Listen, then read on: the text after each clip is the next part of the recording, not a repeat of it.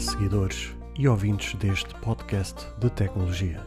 Eu sou André Silva e esta é a Vertente Tecnológica.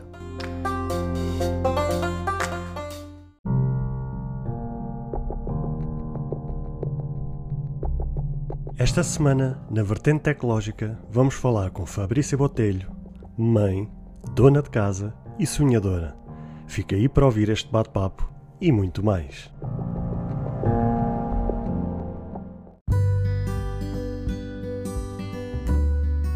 Bem-vindos ao episódio número 5 da Vertente Tecnológica, gravado a 28 de março de 2021.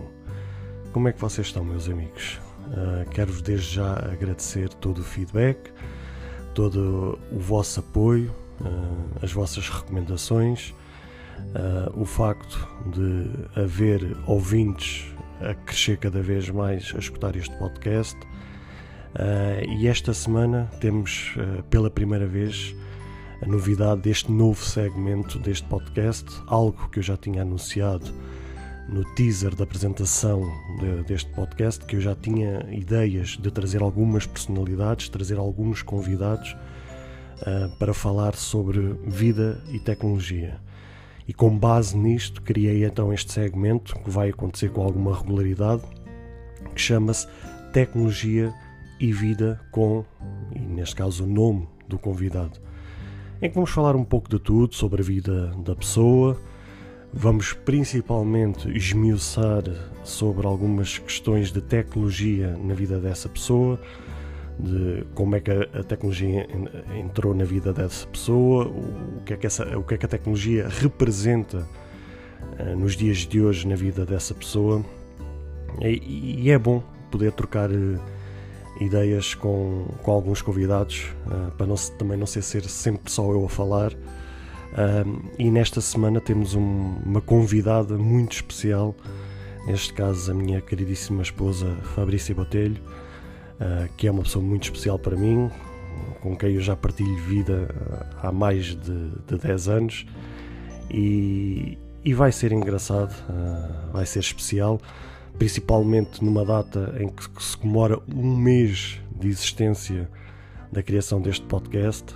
Um, e então vai ser interessante também ouvir algumas histórias da parte dela que eu já conhecia e que, assim, neste caso, partilharei com vocês, ou ela irá partilhar com vocês, mas também ao mesmo tempo também descobrir outras histórias que, que eu talvez eu desconheça, que estejam lá mais escondidos nas profundezas do, do, dos seus pensamentos e também poder compartilhar, não só comigo, mas também convosco, algumas histórias sobre tecnologia e sobre a vida dela também, eh, eh, desde a sua infância até aos dias de hoje. Por isso, sem mais enrolação, sem mais conversa, espero que vocês gostem desta entrevista e por isso fiquem aí para ouvir este bate-papo que vai começar já já.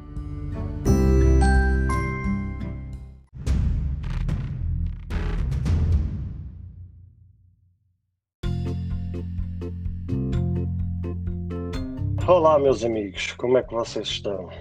Bem-vindos agora a esta entrevista.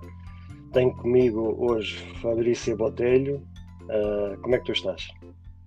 Eu estou bem, tu? Também. Uh, pronto, este hoje uh, vamos estar a iniciar um, um novo bloco de, de, entrevistas, algo que eu já tinha em vista quando eu decidi criar este podcast. Não era só comentar as notícias da semana, mas também para uh, trazer convidados e poder partilhar junto das pessoas que eu conheço, de amigos, familiares, uh, as paixões sobre a tecnologia e aquilo que a tecnologia pode trazer às nossas vidas.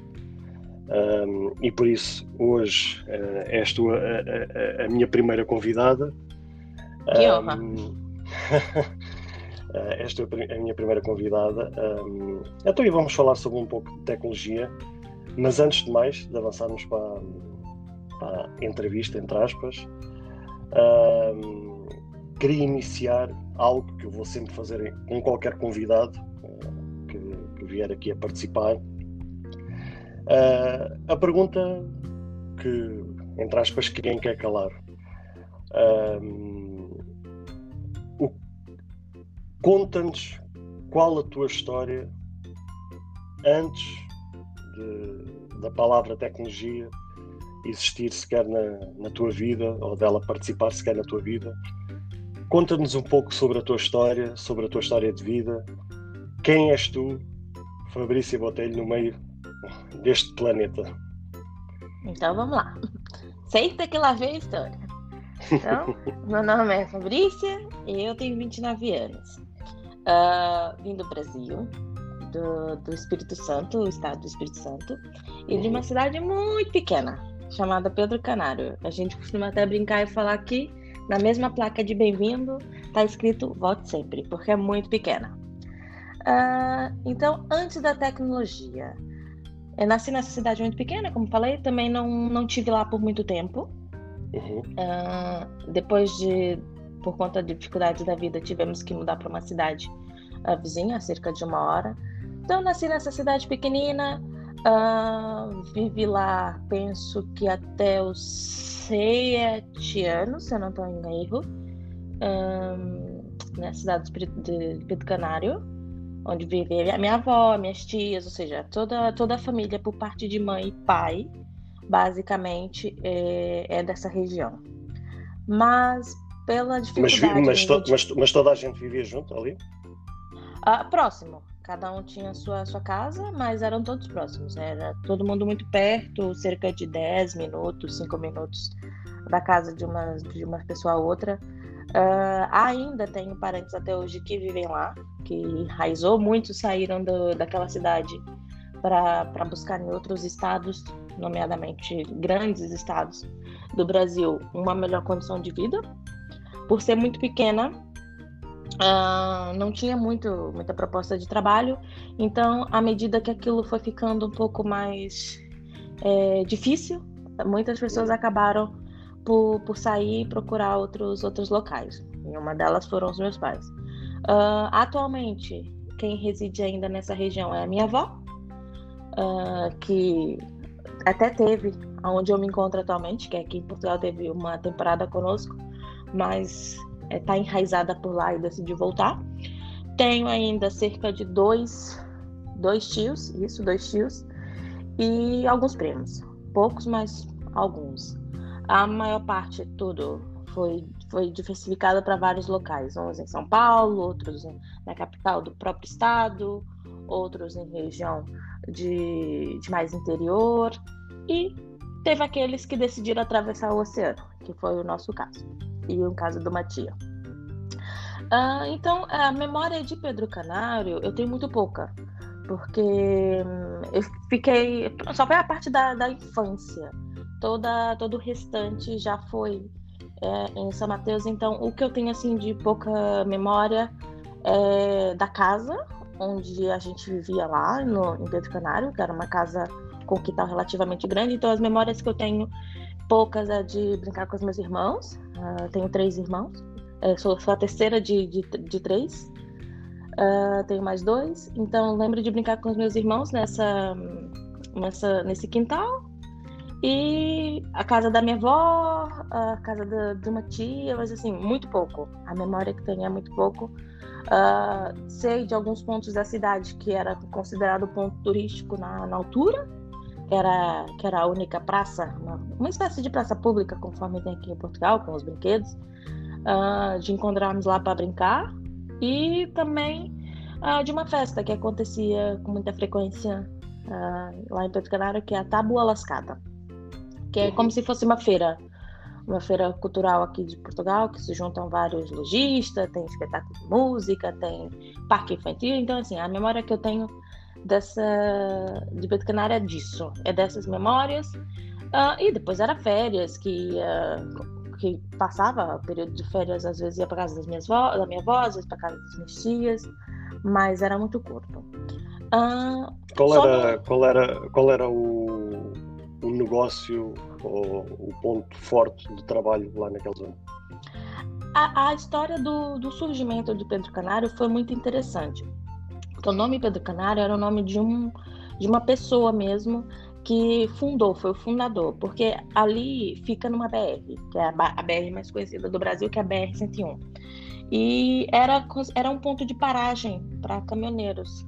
Então não era uma cidade, aquilo era só um ponto, tinha só uma pequena rodoviária e uma espécie de um bar barra lanchonete uh, no caminho que as pessoas paravam ali para durante as viagens, né? Porque aquilo é um trajeto de muito caminhão, de negócios, exportações e importações uh, de madeira, de cana, de mamão. Então aquilo não era uma cidade.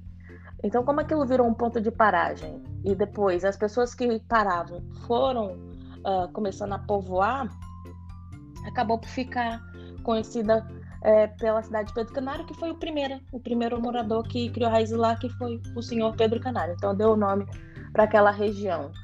Uh, então o ponto, o ponto forte mesmo era que tinha obrigatoriamente essa situação, esse o ponto de acesso entre um, uma cidade e outra, então virou como ponto de paragem e também porque muitos paravam para se abastecer no único posto de abastecimento que eu me recordo que tinha na altura, que é logo ali perto da rodovia, da estrada, né?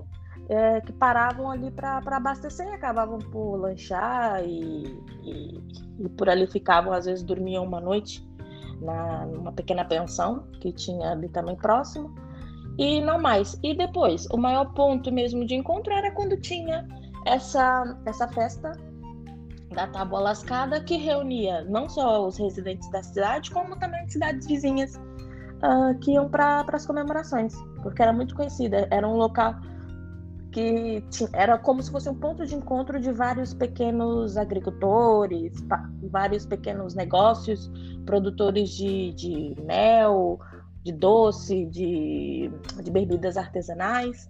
Então era ali um ponto de encontro basicamente nessa, nessa época de festa. E era o que chamava a, a atenção da, das pessoas. Assim, a nível turístico, não é muito conhecida. É, eu tô falando da minha época que eu lembro também. Não, não sei como é que tá agora, porque eu não, não vou lá há muito tempo. Então não é um. Não me recordo de ser um ponto turístico em que vão lá. Mas os, os habitantes daquela, daquela região são obrigados a trabalhar ali ou ainda ou são obrigados, neste caso, a ter que procurar trabalho fora daquela região?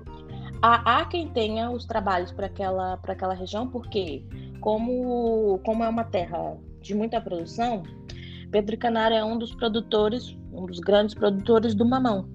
Então, há muita, há muita gente que trabalha naquela região, como na, nas plantações de mamão, na parte da colheita. Há quem resida em Pedro Canário e trabalhe uh, numa cidade próxima, que fica a cerca de meia hora, 40 minutos, uh, nas cidades vizinhas, e vá mora em Pedro Canário, mas assim, a, o, que, o que tem lá é quem tem negócio por conta própria, lojas, tem um mercado municipal onde tem que foi o, até o próprio o próprio prefeito da cidade quando construiu uhum. uh, fez um, uma espécie de um sorteio para pequenos empreendedores eh, que têm negócios vendas como se fossem mini mercados só que é tudo dentro de um local fechado uh, e depois tem o o ponto maior é aos sábados, que é quando vira uma feira. Aí, além do quem tem loja lá dentro, monta cá fora e vende de tudo. Vende roupa, vende farinha, feijão, uh, doce, bebida, comida, queijo. Ou seja, de tudo um pouco se vende ali. Ou seja, quem tenha esse ponto, é lá chamado de ponto. E depois, na, na época, tem feiras durante a semana, mas o ponto maior mesmo é aos sábados, que é uma feira maior onde as pessoas literalmente vai fazer, iam fazer as compras, e, que é muito comum, em vez de você ir ao mercado e comprar um pacote de arroz ou comprar um pacote de feijão, tu compras é, ao quilo. Vais na feira, compras ali num saco o quilo do arroz, o quilo da farinha, o quilo do feijão e, e leva para casa. Então era muito comum e é a memória que eu tenho. O meu avô foi um dos que tinha um, um ponto, né, um comércio dentro desse mercado municipal um, que também vendia, vendia de tudo um pouco, desde a farinha, o ponto maior de venda dele era a farinha e o feijão. Be depois era bebida, bebida alcoólica, porque, como falei, é um ponto de paragem para muito caminhoneiro que para, então acabavam por ir lá ao mercado para tomar uma dose para continuar a viagem. Uh, eu lembro, eu vendia também doce para criança e também vendia queijo.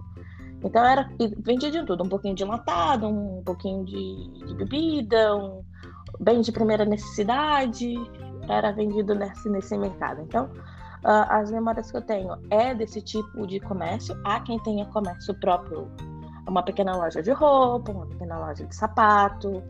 Há, há uma loja muito conhecida de material de construção, que foi o local de trabalho do meu pai durante muito tempo, uh, que é uma das grandes lá da região, uh, que trabalhou. Uh, há supermercados, bancos, mas assim, é tudo muito pequeno, não é em grande escala como a gente costuma com em outros locais e até mesmo aqui em Portugal é comum. Então é uma cidade assim um tanto pouco pequena e quem quem conseguiu ou quem consegue sobreviver com aquilo que vende na região ainda lá está. E quem não consegue, infelizmente, teve que procurar uma outra forma. Teve que mesmo ir para fora.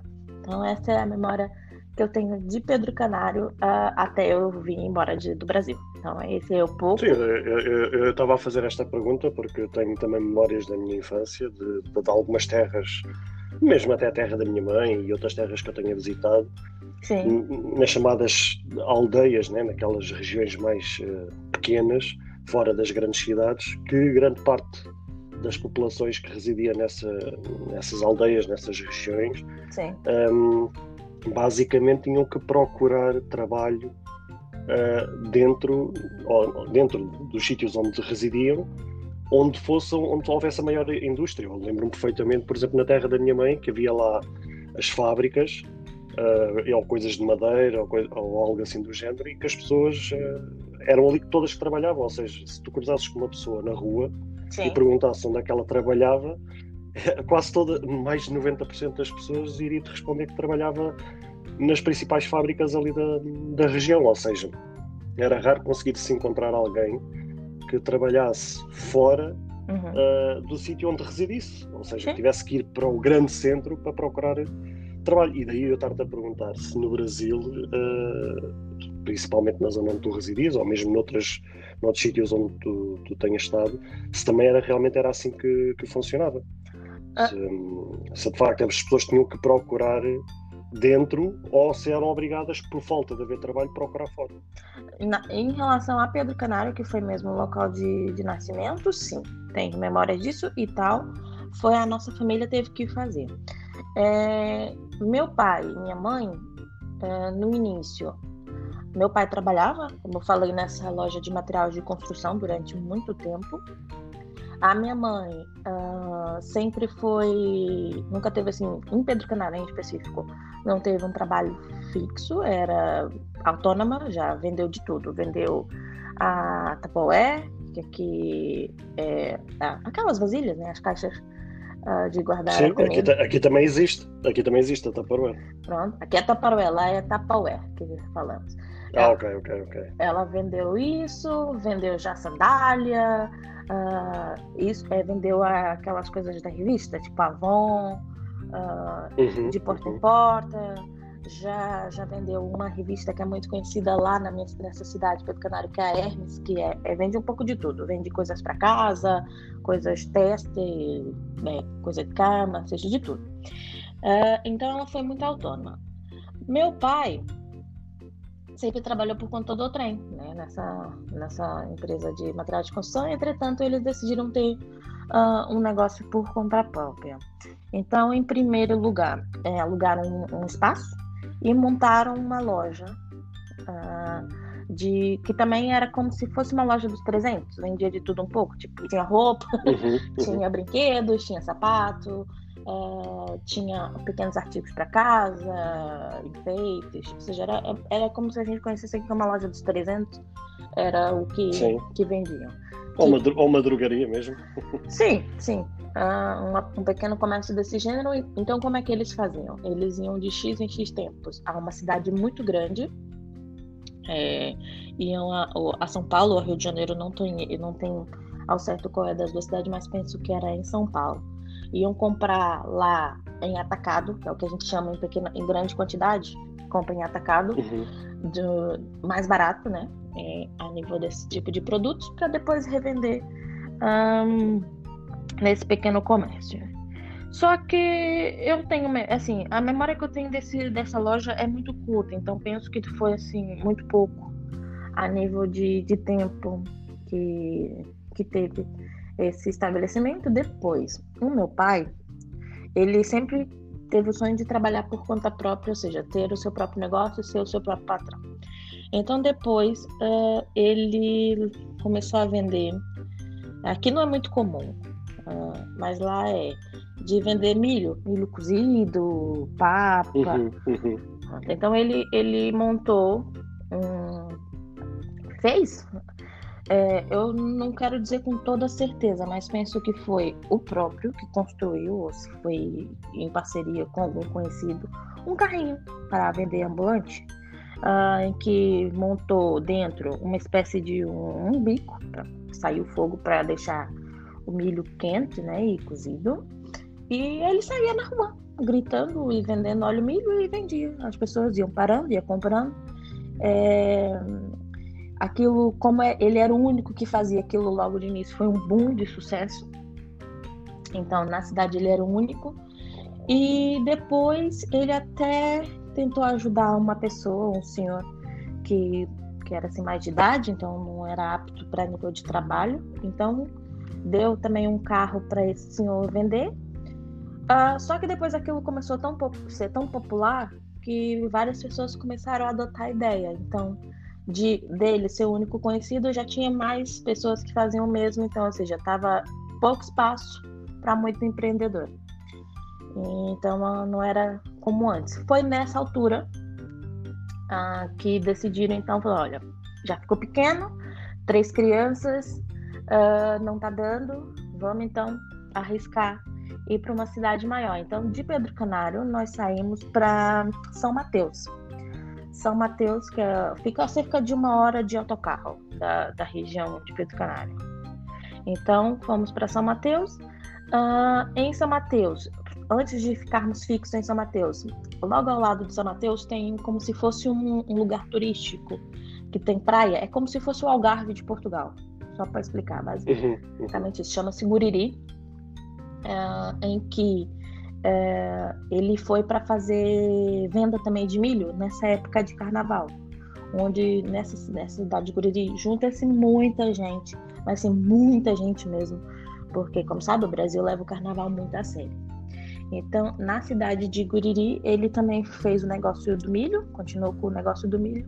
Então, foi para Guriri que ele foi levar esse negócio. Então, a gente ficou só a temporada, foi uma temporada muito curta. Foi a temporada apenas do carnaval mesmo que ele, que ele ficou por lá. E a memória que eu tenho é disso, é da gente morar uma, essa temporada em Guriri, mas nós estudávamos, eu e meu irmão, a gente sempre manteve o ensino, uh, o ensino da o ensino escolar, e nós, eu tenho memória de nós irmos estudar em São Mateus, ou seja, é, é, uma, é uma viagem, basicamente. A Guriri para São Mateus era uma viagem, a gente sempre de autocarro. E eu tenho memória da gente muito novo, eu tenho que acordar muito cedo, ainda estava de noite. A gente tinha que apanhar um único autocarro que passava e apanhava todos os residentes de Guriri, levava para São Mateus para estudar. E no final do período letivo, buscava e todo mundo trazia outra vez para casa. Era um único autocarro, ou seja, se perdesses aquele, não tinhas como ir, tinhas que pagar o autocarro pago para poder ir para a escola. Então eu lembro, eu tenho memória de acordar muito cedo com meu irmão e, e ficar lá no, no ponto de ônibus esperando a passagem.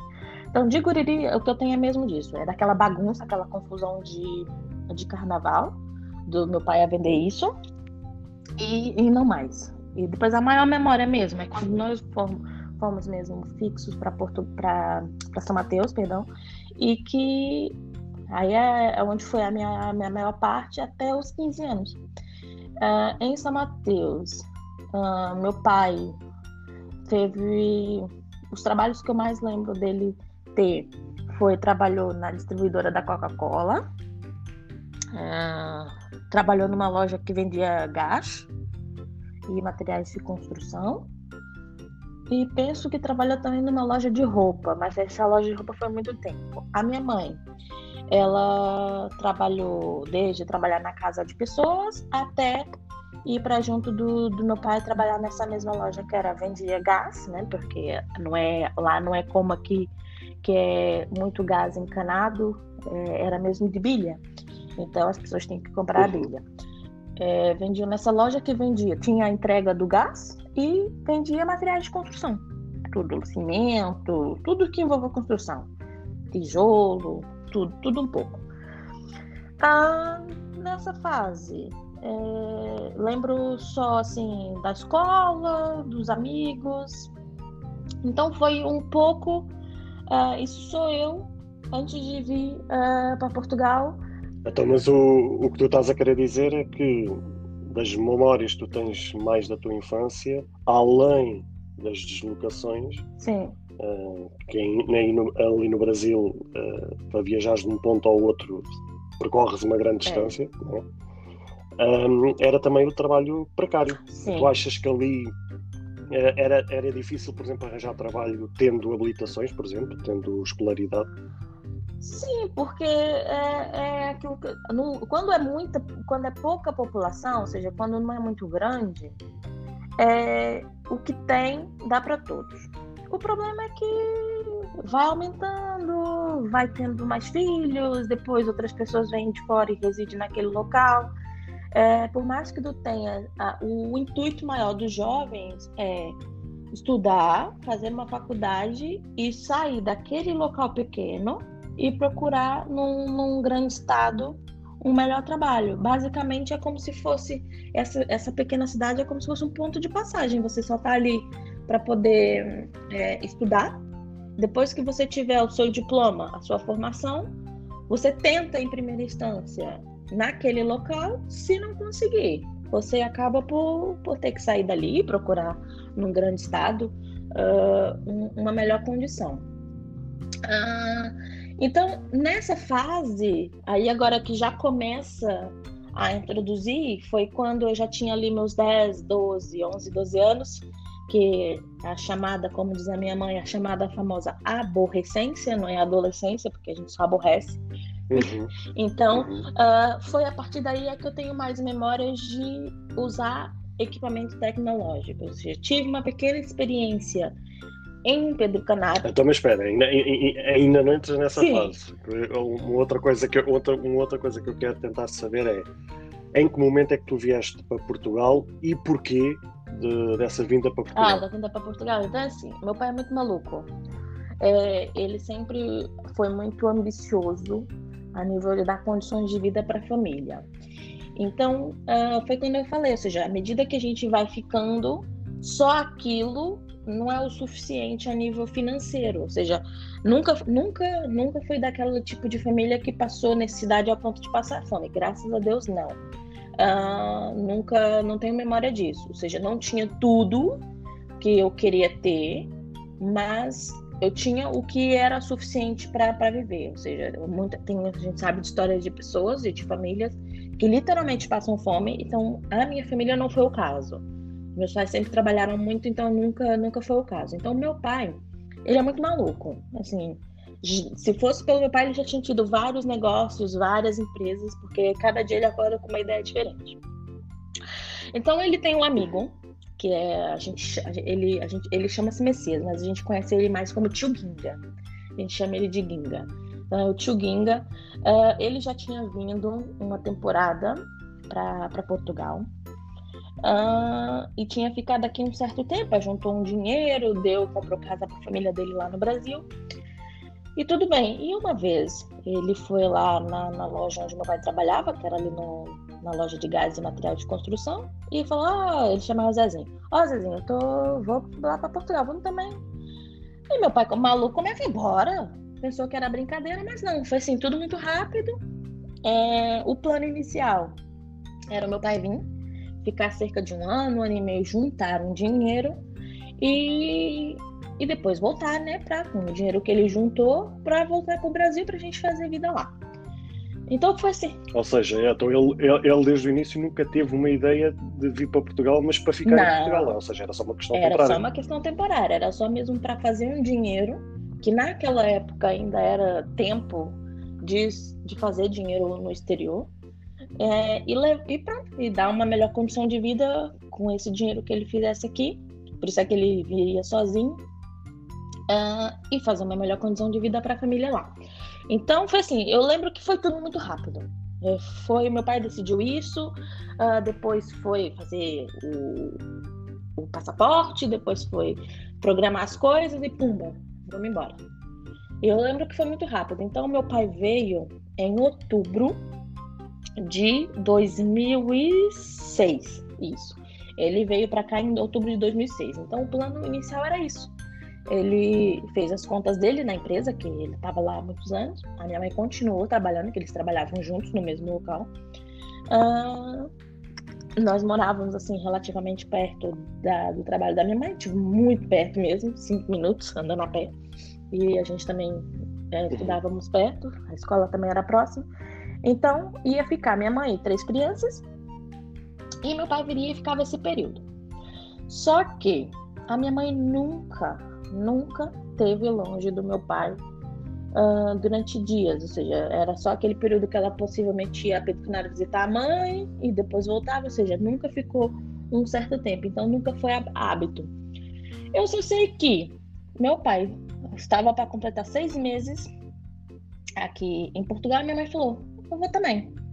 Porque qual foi o plano deles? Se eu for e ajudar, a gente junta o dinheiro mas, mas foi algo foi algo combinado ou ela simplesmente chegou ao pé do teu pai e disse olha vou? Eu, eu acho que ela começou a conversar, ou seja, naquela altura é, eu tenho muita é pouca memória porque assim não era hábito né dos pais compartilhar as ideias com os filhos, então eles conversavam entre eles, decidir a gente tinha que ir de arraste. Hum, então era só de ouvir conversa que dela com a tia ou isso, ou com a irmã ou com a mãe que eu ia sabendo das coisas. Eu, basicamente, para vir para cá, fui informada. Não, não, não me pediram opinião de nada. Uh, então, uh, quando ela decidiu, meu pai ia fazer seis meses, eu já tinha feito seis meses. É, é, na, na, ideia, em princípio, era que viriam, porque sendo dois a trabalhar, uh, o dinheiro ia se fazer muito mais rápido, ou seja, duas pessoas a trabalhar e juntar o dinheiro que eles queriam juntar seria muito mais rápido e mais rapidamente voltavam para o Brasil. Então, em maio de 2007, nós viríamos. Eu fui informada, ou seja, eu fui informada que eu vim embora. Foi quando eu comecei a ver uma movimentação muito esquisita lá em casa, é, no final de abril para início de maio. Que a minha mãe começaram, começaram a vender coisas. É, depois a minha mãe, a gente começou todos, eu e meus irmãos, a fazer tratamento dentário. Depois a gente teve que que lá era desse jeito, eu não sei como era aqui nessas épocas, mas a gente, para fazer uma fotografia para documento, ia naquelas casas que tiram as fotos da Kodak uhum. e fomos fazer uma foto é, do tamanho do passaporte e tal, e depois tivemos que ir a, ao local para fazer o preenchimento. Aquilo para a gente era tudo muito novo. Só que ninguém nunca assim sentou conosco e falou: olha, atenção, vamos para junto do teu pai. Não, seja, a gente só viu aquela movimentação acontecendo. Continuamos nossa vida normal. Continuei a estudar, estudei até o último dia, até o último dia antes de vir embora. Eu... Mas tu, mas tu achas que essa, essa, essa falha de comunicação ou, ou, ou essa não comunicação foi só um, achas que foi só um problema dentro da tua casa ou achas que é uma questão cultural? Naquela época eu acho que era uma, na época, agora atualmente já não. Ou seja, com modernizar e com atualizar as coisas, penso que já não seja, mas naquela época era. No, no tempo dos meus pais, pior era. É, o filho ouvir uma conversa do pai era inadmissível, no nosso era pronto. Ou seja, o pai e a mãe decidem pelo filho e pronto, que eles decidirem, você tem que acatar e, e não pode da, da opinião de nada. Então, acho que olhando pro, daquela época para cá, as coisas melhoraram bastante. Então, eu acho que é mais cultural. Eu, eu reparo que aqui muitas vezes eu vejo perguntam a opinião dos filhos e colocam os filhos nessas decisões importantes. Lá não. Lá eles decidiam e a gente tinha que acatar, pronto, e não podíamos falar nada. Então foi assim. Eu estava eu a fazer eu a fazer esta pergunta uh, se era uma questão cultural porque também tenho memórias realmente quando eu era pequeno que também não havia essas conversas entre, entre pais e filhos quando eram decisões assim mais complicadas ou mais importantes ou mais delicadas. Um, tenho, tenho, tenho memória, por exemplo, quando o meu pai faleceu, uh, de, de, as conversas serem muito triviais, de não haver ali uma troca de palavras, uma troca de conversa. Era tudo a contar uma história muito bonita para não não haver aquele choque, uh, havia aquelas conversas de corredor para não, pronto, para não levantar grandes ondas. E eu, eu tenho, tenho memória realmente quando era pequeno, mesmo até em casa de colegas meus, em casa de amigos meus, um, ehm, a gente também só presenciar essas conversas assim muito ao de longe quando estavam tipo a cochichar eh, entre, entre eles, porque realmente era uma questão cultural e é engraçado ver que até nessa questão Portugal e Brasil também são, são parecidos, porque realmente há uns bons anos atrás, pelo visto pelo que estás a contar, tanto em Portugal como no, no Brasil, uh, há umas gerações atrás realmente havia esse problema em comum, ou seja, é uma questão mesmo cultural de não haver uh, esse, tipo de conversa. Sim, era, é, nós participarmos das decisões não era comum, por isso é que foi aquilo que eu disse, quando eu comecei a ver que nós viríamos, foi quando a gente começou a ver movimentações muito estranhas, tipo de, de vender coisas e começar a arrumar coisas. Eu lembro que a minha mãe, quando eu fiquei sabendo, então pensa, só para ver o nível da revolta. Eu estava entrando naquela fase da adolescência, 14, 15 anos. Eu fiz, tinha feito 15 anos em 2007, no, em fevereiro naquilo dos amigos, de ter já criado uma amizade. Era muito comum você ter aquele grupo de amigos que você só se dava com eles. Já estava entrando naquela fase adolescência barra juventude. Então, tipo, ficar sem os meus amigos era o fim do mundo. Uh, então eu lembro-me que a minha mãe chegou um dia e falou assim, Fabrícia, começa a separar umas roupas daquelas que tu mais gostas, aquelas assim mais novas, e me comunicou, porque a gente vai embora. Eu falei, oi, como assim? É, então, pronto, aí foi aquela fase. E, e quer dizer, e da, no, e da, da noite para o dia, viste a receber em Portugal, a mudar Exato. de um país para o outro, mudar de cultura. Sim, e foi. E isto assim de paraquedas foi, em Portugal. E eu não queria vir, porque pronto, foi aquilo que eu falei no início. Eu tinha meus amigos, para mim deixar os meus amigos e vir para um local que eu não conheço, não conheço ninguém, é, era completamente, completamente fora assim, do sentido. E no nosso caso em específico, foi assim, para além dessa situação, dessa revolta, também foi uma coisa mais complicada. O dinheiro não chegava para tudo. E é, mesmo quando a minha mãe deixou o trabalho, recebeu as contas dos anos todos que ela trabalhou, de vender algumas coisas, teve que tomar uma decisão um pouco mais difícil, porque assim, éramos três crianças e ela e ela não tinha dinheiro para ter as passagens, então teve que se decidir. O meu irmão ainda ficou no Brasil. Ele não veio conosco, só veio eu, que confesso, era uma pessoa muito problemática, aquela fase complicada. Então minha mãe falou: fora de questão você ficar aqui. Então eu vim, eu fui a primeira basicamente escolha. E a minha irmã mais nova, que na altura iria fazer 10 anos. Sim, a minha irmã ia fazer 10 anos. Ou já tinha 10 anos? Já tinha 10 anos e ia completar 11 em agosto. Isso. E a minha irmã mais nova. Então, meu irmão teve que ficar no Brasil. Então, para nós, fomos sempre habituados, estar os três juntos. Agora, temos que separar. Sem previsão, ou seja, o plano era previsão vir logo, mas assim, não tinha uma previsão concreta, não sabíamos o que íamos esperar aqui, né? Então, uh, meu irmão ficou, ficou a morar com a minha tia, a minha tia Luciana, que é a irmã mais nova da minha mãe que morava já em São Mateus, que foi uma das irmãs, ou seja, isso é que eu falei no início, muitas pessoas saíam, os irmãos saíam de Pedro Canário, então minha tia foi uma delas. É, como era mais nova, já apanhou ali a fase também complicada de Canário, então ela saiu, pediu ajuda da minha mãe e foi para São Mateus. Então ela morou uma temporada grande conosco em São Mateus, na nossa casa. E depois ela, entretanto, foi fazer a vida dela, né? Conheceu o marido dela e casou e construiu a casa dela uh, relativamente próximo do, de onde nós residimos, no bairro vizinho de onde residíamos. Então ela acabou que ficou com meu irmão nesse, nesse período que, que a gente veio para Portugal. Então, em maio de 2007, uh, ah, eu vim para Portugal, ou seja, a vinda para Portugal já de si só, só para você ver que é tudo tão distante, a complicação que é para chegar. O meu pai, quando veio, veio ele, o, o tal Tio Ginga e um, um outro, outra pessoa, que era o Adelson, que era um, uma pessoa que morava perto do Tio Ginga, que também procurava ver eles três.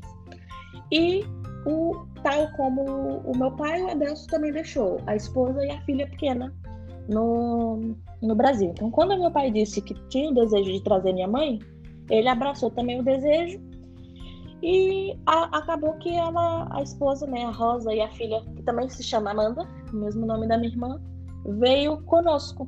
Então elas começaram a fazer tudo junto. Comprou a passagem junta, no mesmo período, no mesmo avião, começaram a fazer as tratativas dos documentos em conjunto, uh, viajou, ou seja, a gente foi basicamente quase no mesmo período para Vitória.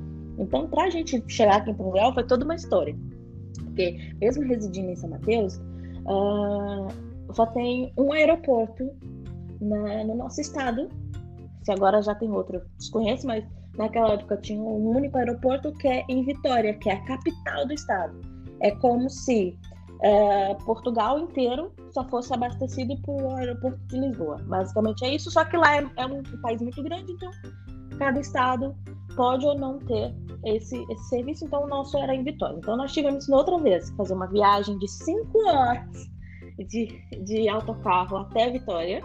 E a gente saiu de madrugada, porque o nosso voo penso que era às 10 da manhã, mas a gente, para chegar lá com tempo, porque tem que fazer todo aquele processo de check-in e tudo mais, uh, a gente, minha mãe quis chegar tipo cedo. Então eu lembro da gente viajar à madrugada, saímos assim meia-noite e, e chegar lá tipo 5 para 6 da manhã e ficar no aeroporto esse período todo. É, e pronto, então veio. Lembro que tive que até o último minuto chorar como se não tivesse acabado, visitar meus amigos, fazer despedida, foram na porta da minha casa. Uh, então, assim, até o último instante, aquela revolta enorme, porque eu não queria vir. Então, eu, eu tenho memória disso. Então, a gente veio para Portugal, Cheguei aqui em Portugal no dia 27 de maio de 2007. Uh, meu pai, nesse período, ele morava, era muito comum, e até hoje tem esse tipo de situação, ou seja, vários brasileiros juntaram-se morar numa mesma casa.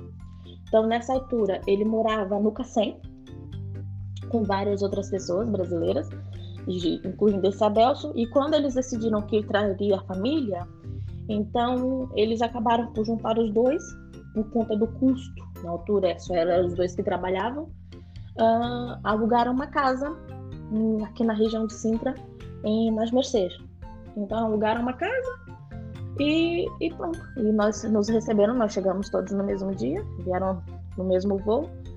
Uh, e começamos aqui a nossa jornada em Portugal. Era tudo muito novo no início para mim.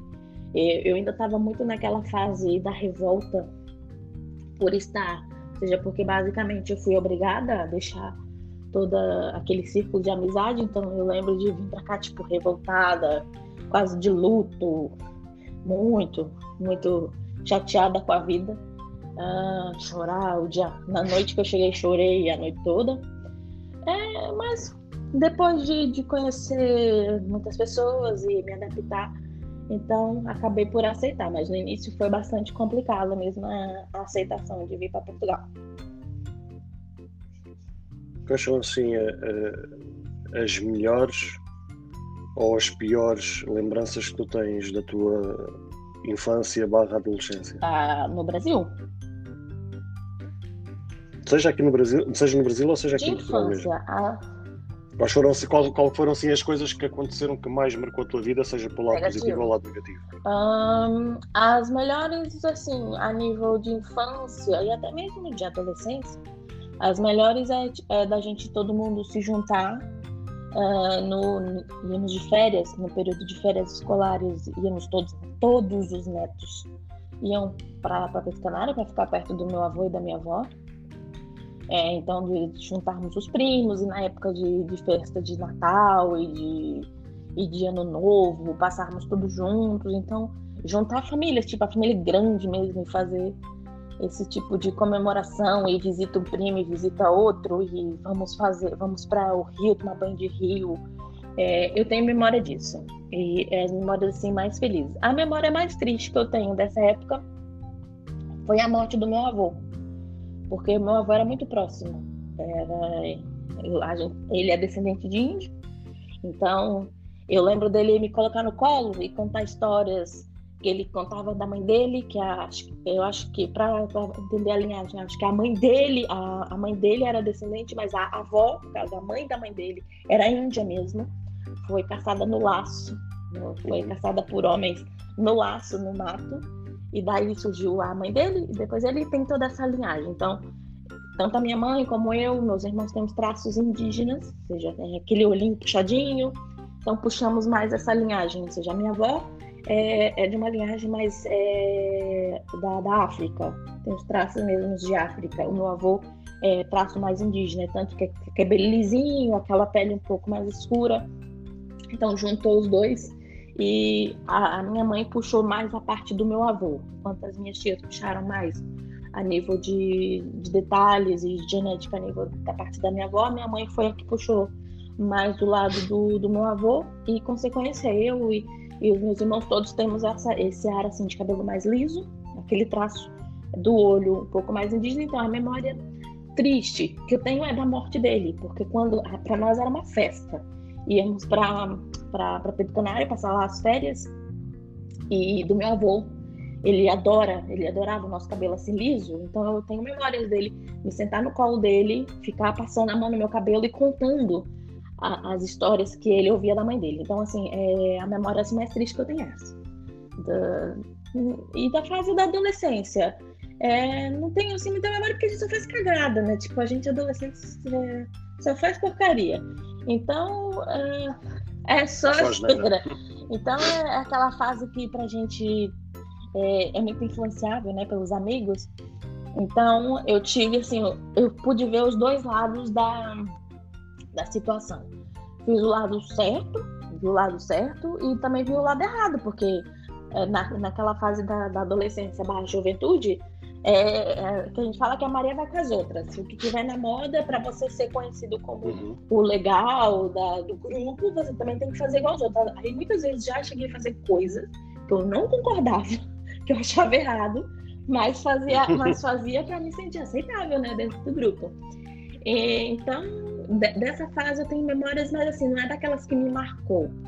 Uh, as fases mesmo que me marcaram foi mais a Pedro Canário, ou seja, do, do, período que eu ia passar férias, mesmo já estando em São Mateus, e ou dos primos virem para São Mateus passar férias conosco.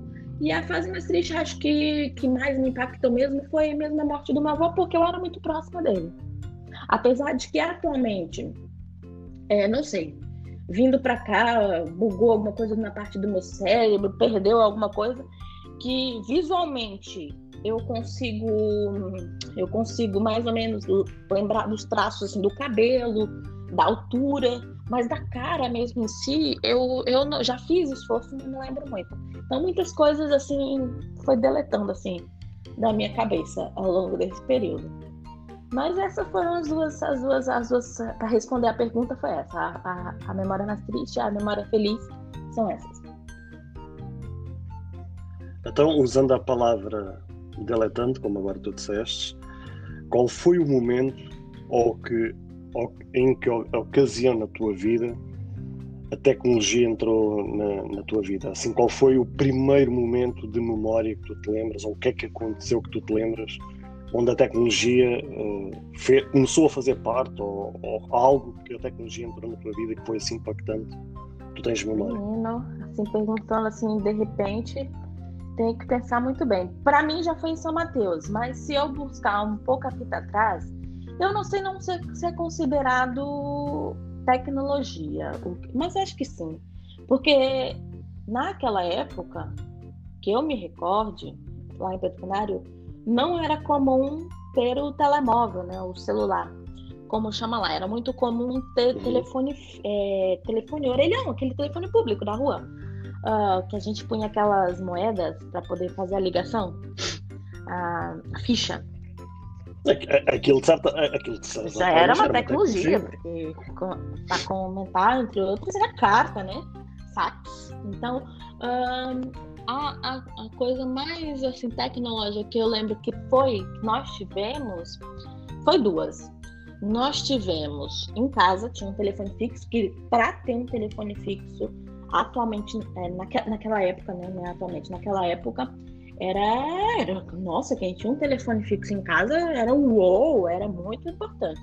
Então nós tínhamos era chamado era ser, ser chique. chique. Isso. É, e nós tínhamos um telefone. Só que o telefone fixo não é como os atuais, que tem aquela tela, aquele visor que você via quem estava te ligando, né? Então, o que, que existia?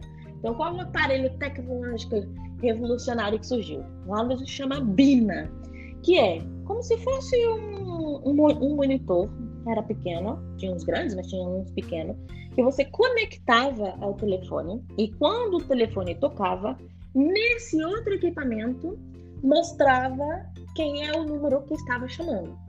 E você podia aceitar ou não a chamada. Então, ou, ou e mostrava até se estava ligando de uma ligação normal ou uma ligação a cobrar, porque era muito comum ter uma ligação a cobrar, ou seja, a pessoa ligava e cobrava do nosso, do nosso plano de telefone essa chamada, que é colocando o 9090 antes do número que está ligando. Então você podia aceitar, falava, é, chamada a cobrar, e você podia aceitar ou não. Então você podia ver pelo número. Então eu lembro que esse equipamento era mais tecnológico. E tem uma memória muito vaga, muito vaga, daquele uso de fax que para mim eu nunca entendi muito essa coisa do fax. Uhum. É, era muito criança, eu só sei que era uma espécie de um telefone que depois saía um documento. É, até tinha uns papéis destacáveis do lado, e eu lembro, tem uma vaga memória desse tal desse fax, de receber, do meu pai receber e até mesmo enviar fax. Isso em Pedro Canário. Por acaso, por, por, por acaso falando em, em, em, fax, é uma, por acaso, uma das memórias que eu tenho da minha infância foi quando, quando às vezes ia passar fim de semana, ou mesmo até às vezes as férias, na casa de um tio meu, que é, que é o meu padrinho desde que, que eu nasci. Um, ele sempre trabalhou quase toda a vida como, como vendedor Sim. porta a porta, vendendo tintas e acessórios de tintas, etc. E, e, uma das coisas que ele tinha que, que enviar para a empresa, que, que lhe pagava né, pelos serviços, era justamente ter que enviar fax de, das faturas de, das vendas que ele tinha feito, ou seja, toda a venda que ele fizesse, ou todo o processamento que ele tinha que fazer de todo o trabalho que ele, que ele tinha, ele tinha um fax em casa e enviava esse fax, uh, esses faxes, nesse caso, para, para, a empresa, para a empresa uhum. recepcionar aquilo, para então ser faturado e depois lhe poder pagar uh, o, o serviço. E eu lembro-me que o fax, na altura, aliás, eu tenho a certeza que o fax acabou eh, por deixar de existir não só pela evolução dos telefones e por causa depois da internet e não sei o quê, mas porque o fax, eh, as ligações eram é. extremamente caras. Ou seja, eh, aquilo quando vinha na fatura do telefone era um valor tipo como se fosse, fosse considerado hoje em dia uma, um valor de, de, acrescentado, ou seja, aquilo era extremamente caro por cada fax, e já para não falar que era extremamente lento. Né? Um, e lembro perfeitamente, às vezes, estar lá em casa dele e ouvir aquele barulho de estar o fax a passar a folha de, exatamente de um lado para o outro uh, para ele enviar aquilo para, para a empresa. Por acaso, agora estávamos a falar da questão do fax. Eu, eu lembro dessa disso. história desse fax que só mandava assim, em último caso, se fosse mesmo estritamente necessário, ter que mandar. E, e eu recordo de, de, já ver um, um recebimento de um fax e aquilo para sair uma folha era assim uma vida, que aquilo fazia aquele barulho que tava puxando fax, é horrível. Pra, exatamente. Um, um, documento, ou seja, muitas vezes não era um documento todo preenchido, era só uma pequena informação, demorava horas para sair aquilo, era horrível. Uh, então eu tenho essa, essa situação desse fax. Então, é, e mais um, ou seja, quem tinha um fax em casa, nossa, era o XPTO uh, ter um, um, um, objeto desse em casa. Isso aqui. Mal as pessoas sabiam que aquilo até, mal as pessoas sabiam que aquilo até era uma dor de cabeça, não só pelo valor que se pagava, como a lentidão. É, porque assim, você já ter um serviço de, de telefone fixo em casa já era extremamente caro ter um serviço de, de telefone em casa. E depois ainda acoplar esse serviço de, de fax era um valor muito alto. Então, é, quem tinha tinha que ter uma certa posse ou tinha que ter capital para manter aquilo. Isso em, em Pedro. É, a nível de tecnologia lá é, é as que eu tenho memória, porque depois uh, o que eu já tive, que eu tenho de memória, já é, já eu já tenho um certo conhecimento, já presenciar certas coisas. Mas assim, naquela altura eu achava o máximo. Eu ficava na minha cabeça, gente, mas como é que uma coisa que manda daqui vai parar lá na casa da outra pessoa? Pra mim aquilo assim, nossa, fazia assim no cérebro, porque como é que era possível? A pessoa do telefone mandava uma coisa lá e, e saía aqui em casa, então era, era assim, muito confuso, assim, não tinha conhecimento né, que a gente tem agora, então era, era tudo muito confuso. Em São Mateus, onde eu fui ver assim, as coisas mais tecnológicas, é... foi na. Já era adolescente, já, já foi assim, 10, 11 anos, que era muito comum, é, quando iniciou essa cena da internet e a, e a internet era assim, muito no início. Foi na época ali do, do, do MSN, dos Orkuts e dos, flog, dos vlogs, do flog, flogão, que Pra gente aquilo era massa. Uhum, a gente punha lá uma foto com uma música, uma dedicatória. Aí a amiga ia por baixo comentava, nossa, aquilo pra gente era. Foi a primeira das redes sociais. Antes, antes do Orkut, ou seja, o Flog e o, e o Flogão foi antes. Ainda chegaste a apanhar, ainda chegaste a apanhar a época não, do Não, não apanhei, não apanhei isso. As que eu, as que eu apanhei, olha, foi é, o Orkut, o bate-papo da UOL, que a gente ficava lá conversando, bate-papo da UOL, MSN, apanhei a altura do, dos e-mails e também do, desses vlogs, desses blogs, que acho que era mais comum no Brasil, isso não era muito comum aqui em Portugal, penso que não, que era o Flogão, o Viber Flog, uh, que você, era como se fosse aí o Instagram, daquela época que você põe uma foto e o povo ia comentando, sim, sim. era um acesso no Instagram, e você aceitava. Você já aceitava no, naquele teu ciclo de amigo e tu também podias seguir essa pessoa, ou seja, adotar essa pessoa e você fazia lá, ou seja, atualizava o seu Viber. Mas, mas, uh, mas quando essas coisas começaram a aparecer, já a internet tinha um certo desenvolvimento, mas ainda tu tens de memória de quando a internet começou a existir, qual eram as primeiras coisas que se faziam? Por exemplo, talvez mandar um e-mail, não sei se na altura o e-mail ainda existia na, nessa, nessa altura, ou se havia outra. Lembro-me, por exemplo, de a gente explorar hum, na altura, nem sei se era o Google, se já existia nessa altura, mas havia tipo aquele buscador em que a gente digitava qualquer coisa para pesquisar qualquer coisa na, é na internet. Mas quando já existiu o Orkut já, e não sei o quê, já, já. a internet já tinha é, Quando iniciou, era tudo tão novo, é tudo tão novo, que existia curso pela tu.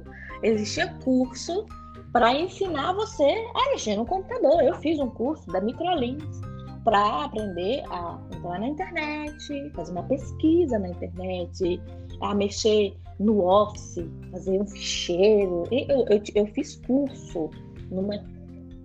Mas era, era um curso era um curso pago ou gratuito? Era pago, era, era pago. pago. Ou seja, era um curso para você aprender a mexer no computador. Era era uma sala, tinha vários computadores, tinha um professor que foi fazer uma formação não sei aonde sobre a, o computador e as plataformas. Naquela época era muito básico, era eu lembro que era entrar na internet, aprender a pesquisar o que, que é a internet.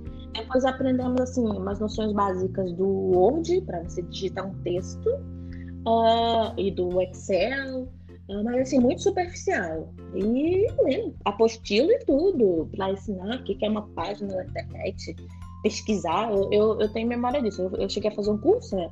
A minha mãe também, é, pela, pela Microlinks. Então, assim, na época da desenvoltura da internet, é, era tudo muito novo. A pessoa ter que fazer um curso, que hoje a gente, qualquer um, entra e, e se vira e encontra naquela época era, era mais complicado, sim. Dois Não existia o YouTube naquela nem altura. Sei que, não sei nem o que, que era isso ah, naquela época do, do, do YouTube. Ah, então, assim, aparelhos tecnológicos em São Mateus, assim, que, que eu tive, assim, que ter em casa, que para nós aquilo era o, o boom, era aquelas, aquelas leitor de, de fita VHS, de filme, aquelas caixonas grandes. Pronto, eu Sim, tinha, isso sim, era sim, chique. Eu tinha uma televisão dessa e a minha televisão era cores, não era preto branco. Era uma televisão de tubo, aquela, aquela bundona atrás, mas, mas era cores, vê lá. Ah, e tinha esse leitor da gente ir na, na locadora, é, alugar a fita Uhum. para poder assistir e depois ir devolver. Que eu lembro que acho que a gente podia ficar dois, três dias, já não tô em erro. Sei que a gente buscava, a gente buscava Sim, sim. era Tenho isso, a gente, eu sei que a gente buscava na sexta pra gente devolver na segunda. Eu sei que a gente ficava o fim de semana com a fita pra poder assistir. Então, pra gente aquilo era o máximo. Assistir um filme em casa, nossa, é, pra aquilo ali era. A gente era o melhor de todos. Então eu lembro de ter isso em casa e usar mesmo assim a internet. Ah, foi quando era muito comum, quando surgiu assim, o, aí foi quando fez o boom da internet, que todo mundo começou a conhecer, depois de ter feito cursos e conhecer a internet e tudo, ah, quando surgiu aquelas lan house, que tinha algum, uma quantidade de computador, você pagava para poder passar lá um tempo, um período, porque não era todo mundo que tinha um computador em casa. Uhum. Era só mesmo assim, naquela altura o computador era muito caro, porque assim, você precisava ter o computador e ter o serviço de internet. E naquela altura era muito caro. Então, qual é o método mais barato? Você ia a uma house, pagava um valor, né? E, e ficava naquele período. A internet, em comparativo que é agora, lenta como, como tudo, mas servia. Então, foi. é, eu sei que o surgimento dessas lan houses surgiu mais com o intuito, porque foi quando começou a popularizar aqueles jogos online de, de tiro e de futebol no computador. Ah, então eu sei, eu sei que foi nesse Uhum. o intuito da lan house foi mais nesse, nesse intuito, porque já existia quando surgiu os videogames, aqueles videogames lá, Polystation e tudo, Uhum. ah, eu sei que tinha uns espaços que era só menino que frequentava isso, que era para fazer o jogo do futebol lá, que você pagava, ficava um período e ficava jogando, você, ia você e seu amigo jogar. E acoplado à situação do, do videogame, quando começou também, saiu os jogos das consolas para o computador, ah, surgiu essas lan house. Então foi aí que eu tive, assim, onde eu tive a minha experiência com o computador, tirando o curso que eu fiz, porque eu só tinha naquele período que eu tinha na, no curso, para ter esse livre acesso sem ser com os materiais didáticos do curso, foi nessas lan. Que eu ia, pagava lá, eu lembro que era um real, você ficava uma hora, ah, e podia fazer o que você quisesse. Pesquisar, entrar na internet, atualizar seu Viber, seu YouTube, o seu, seu Orkut, perdão, entrar no seu MSN. Então, é, é dessa altura. E, e as memórias que eu tenho, eu não sei como é que foi aqui, se teve esse tipo de serviço de, de lan house, ou se cada um já começou a ter seu computador em casa. Não, teve, teve. Aliás, todas as histórias que tu estás a contar, mesmo até de vídeo aqui, eh, lá vocês chamavam locadora, aqui a gente chamava de videoclube. Um, e a Lan House também, acho que não sei se era por esse nome, eu tenho quase certeza que era por esse no- nome também. Mas tanto uma situação como a outra também, lembro-me quando era criança de também ter existido isso. Lembro-me da gente hum, também ir ao videoclube, ao locador, Sim. neste caso, e alugar as cassetes para. Por acaso não era uma coisa muito comum lá em casa. Mas lembro perfeitamente colegas meus e amigos meus que, usavam muito essa questão. E então a Land House, então, estavam sempre à pinha, estavam sempre cheios. Porque lá está, era como tu dizes, mesmo aqui, até mesmo em Portugal, ter um computador ou ter um serviço de, de internet ou algo do género era, era extremamente caro. E, e até no meu caso, até foi um caso mais, posso considerar, privilegiado, porque como a minha mãe trabalhava como, como doméstica e até tinha, foi uma coisa que ela sempre fez questão, que era uh, cobrar pelos seus serviços uh, um valor mais alto do que aquilo que era Sim. praticado no mercado. E, e, e, por causa disso acabava por uh, receber um, um, salário um pouco acima da, da média do que aquilo que era pago às empregadas domésticas e sendo também o meu padrasto um, uh, agente da polícia que também não tinha um ordenado propriamente pequeno naquela altura uh, foi-nos mais fácil uh, ter acesso a, a, um computador, a ter a, a internet e por consequência também rapidamente a gente fomos tendo acesso às tecnologias de uma forma mais rápida face àquilo a pessoas ou famílias que tivessem Sim. menor posse. Uh, e então essas, essas que tinham menor posse eram as, exatamente as pessoas que recorriam às locadoras, aos videoclubes, às land houses para poder usufruir Sim, de todos esses lá, serviços. Lá era muito comum. Uh, é tanto que quando eu lembro que quando começou a, a, surgir as pesquisas na internet, porque até então, uh, quando a gente fazia o trabalho da escola, né, que a gente fazia pesquisa, era, pensa, eu tinha que sair da minha casa, ir na biblioteca da escola, alugar o livro, aquelas enciclopédias grandes, para poder fazer o TPC da escola, uhum, uhum. trabalho. Escrevia à mão numa folha branca, fazia a capa, tudo bonitinho, para poder uh, entregar para a professora. Quando começou, ou seja, foi, foi já na fase de eu vir embora. Então, quando começou a gente poder pesquisar alguma certa coisa, sair daquele, daquele do livro e poder ir para a internet, internet fazer uma pesquisa ou fazer um trabalho um pouco mais elaborado, foi nesse período que eu, pronto, foi quando eu vim uh, ah, para Portugal. Então, assim, vivi assim, logo no início. Uh, depois eu lembro que era só o telefone fixo, né? Então, quando começou a ser popular uh, o, tele, o, telemóvel, o, o celular, os meus pais compraram para eles. Primeiro foi para eles, porque até então, se você quiser fazer uma ligação, era se não tinha um telefone fixo em casa, é, vai no telefone público. Aí nessa altura já modernizou, já não era aquela ficha. O que a gente comprava era um cartão que tinha um valor, você comprava o valor do cartão, raspava um código atrás ou enfiava lá na ranhura. Tinha uns que era de colocar, outros era de raspar e digitar o código, era de enfiar numa ranhura. E você tinha aquele saldo daquele cartão para poder fazer a ligação. Ou você fazia por esse método, ou tinha um telefone fixo em casa com assinatura de telefonia que era extremamente cara. E eu lembro que com um certo tempo os meus pais adquiriram um, tele, um celular para eles.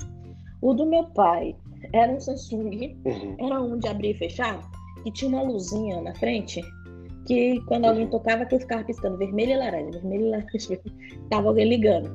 E a minha mãe, eu não tenho erro, minha mãe tinha também um Samsung, mas o dela era um que tinha já o ecrã, já tinha uma telinha, e tinha que abrir uma caixinha da frente, uma tampa, para poder ter acesso aos números. Sim, era, sim. era desse, era tudo cinza. Então eu lembro desses. Então, nossa, bum, meus pais teriam um telefone. É assim, também era para carregar, não, eu acho que era diferente daqui. É, para carregar também era assim, para você tinha que ir comprar um cartão. Aí sim, no telefone celular eu sei que era assim comprava um cartão daquele valor e, e digitava o código e o saldo aparecia no, no, cartão da operadora, porque você já comprava um cartão com o telefone da operadora. Uh, eu lembro que meu pai era da TIM e acho que da minha mãe era da Vivo, que eram grandes empresas de telefonia uh, do Brasil. Eu, eu, acho que era isso. Tiveram esses. Uhum. E quando eu e meu irmão tivemos o nosso primeiro telefone celular, foi aquele Nokia caixote aquele tijolinho. Gente, aquilo para mim era o máximo uhum. ter aquele telefone que tinha aquele, aquele joguinho. Para mim, a, a, o meu irmão era o nosso divertimento era jogar o Snake e aquele do tirinho. era jogar esse. Exatamente. E depois ficar quando começou a popularizar o estoque polifônico que você compra toque polifônico para personalizar, sim, que custava sim. tipo dois centavos, um centavo, então para nós era o máximo ficar comprando por. A gente comprava por SMS, se eu não tenho erro. Comprava o toque polifônico para ficar trocando o toque de chamada, o toque de mensagens. Uh, então, é, o meu primeiro telefone celular foi um, um, um, Nokia, um Nokia caixotinho Uh, rezava como tudo. Mas, mas, mas nesse caso podes considerar-te uma sortuda, porque naquela altura a Nokia, a marca Nokia, era, era obje, objeto de desejo. Ou seja, quem tinha Sim. Nokia era. É assim, eu sei que era tão caro que lá foi assim, comprado parcelado. Meu pai pagando assim, suaves, suaves prestações, dois celulares. Um para mim e um para o meu irmão. Então era, era bem caro. O telefone naquela altura era bastante caro. E, e antes não era comum é, as crianças. A gente era considerada criança, né? Pra gente era adolescente, mas a gente era criança. Não era comum um jovem ter um, um telefone, era só os adultos. Então, quando começou a febre do celular, foi mais dos filhos enchendo o saco dos pais, porque quando, aqueles que tinham mais dinheiro abastado, o pai deu o primeiro telefone e a pessoa levava para a escola, pronto. Aí ele era o rei da, da turma. É, eu lembro que tinha uma menina na, na minha turma uh, que foi a que, a que teve o primeiro telefone. Então, todo mundo queria imitar. Então, a chateação em cima do ouvido do pai, todo santo dia, pense, era muita porque fulana tem, eu quero ter também. Ou seja, nunca deve ter feito uma ligação, mas precisava ter. Então, meu pai fez esse esforço e deu para mim, como irmão, esse toque do tijolinho. É assim: se eu fiz ligação naquele telefone, conta pelo dedo da mão. Porque, para mim, o telefone só servia para jogar. e mandar essa. É uma... Era. E, e, porque era caro. O, era pago por minuto. Era pago era, por minuto. Era, se você colocava 5 reais de crédito, que acho que era o máximo que podia pôr, 5 reais de crédito, e você fazia um telefone, gastava tudo, porque era, era, um, era um centavo mesmo por minuto. E, e mandar uma mensagem, assim, em último, último caso, você mandava uma mensagem de texto, um SMS, lá a gente chama de torpedo, mandava um torpedo, porque gastava do, do saldo do, do telefone. E o pai falava: se você gastar, olha, fica sem. Então, assim, para nós, pro meu uso do meu era para ficar jogando joguinho entre nós. Porque vai. Eu sei que só tinha. Eu acho, eu não tenho certeza, mas eu lembro, eu acho que. Como meu pai comprou naquele. Olha, estás então, com problemas na internet. Estás por o telefone, se calhar, mais perto do teu. Tá melhor? Coisa qualquer. Tava com Tá, tá, tava com falha. Como eu estava falando. É, lembro que eu era era é, era, era caro, caro e eu sei né? que eu não tenho certeza, mas eu acho que naquela época quando você comprava o telefone, já na época do meu do meu telefone do meu irmão, era como se a gente ficasse ficasse preço tipo uma Vodafone da vida, como é aqui. E eu sei que eu não tenho certeza, não tenho certeza, Sim. mas eu acho que ligação entre o meu irmão e, e eu era era grátis. Eu acho, não tenho certeza. Mas para outras pessoas você pagava. Então, assim, foi o meu primeiro telefone, esse Nokia de Jolinho. Ficou lá no Brasil, coitado. Eu não sei que destino levou ele, porque quando eu vim. Já, já provavelmente já nem eu não sei, Eu não sei o que foi feito, se foi vendido ou se ficou guardado na casa da minha tia, porque eu sei que até eu vim embora eu tinha ele.